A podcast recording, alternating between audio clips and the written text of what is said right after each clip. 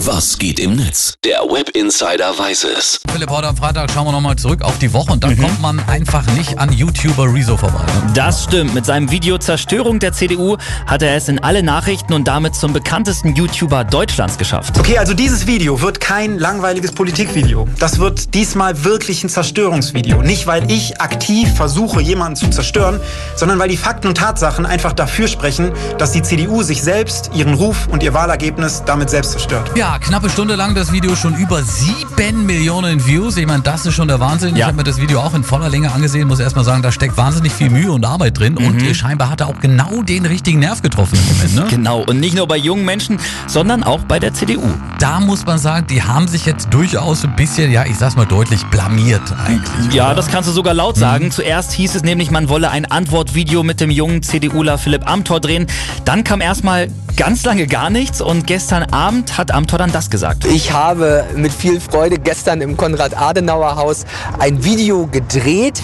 Die CDU hat sich dann jetzt entschieden und ich finde das dann auch richtig zu sagen, das Video und ein Video mit dem Anspruch einer Zerstörung, das ist nicht der Stil der CDU. heiße Luft. Also ich würde mal sagen, die Chance haben sie da vertan Ja. sich, äh, und haben sich im Grunde genommen als Partei geoutet, die einfach nicht so richtig mit den neuen Medien mithalten kann.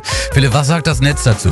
Äh, Funspecs, der twittert bei, ähm, oder zitiert bei Twitter zuerst, die Währung einer Volkspartei wie der CDU ist Vertrauen und sagt dann, dann solltet ihr schon mal Insolvenz anmelden. Die Linke hat auf ihrem Kanal ein ganzes Video gepostet und schreibt, die CDU kneift wir nicht. Hier ist unsere Antwort auf Rezo und alle linken Politiker geben in diesem Video dem YouTuber einfach nur einen Daumen nach oben mit natürlich einem breiten Grinsen.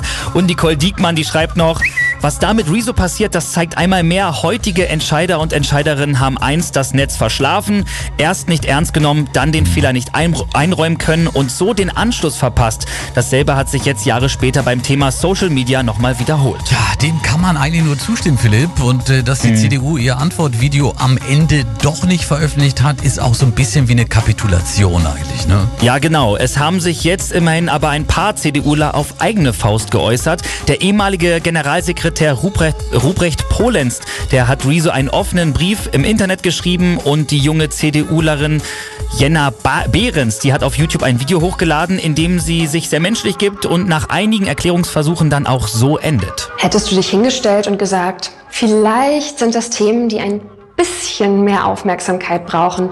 Kein Mensch hätte dir zugehört.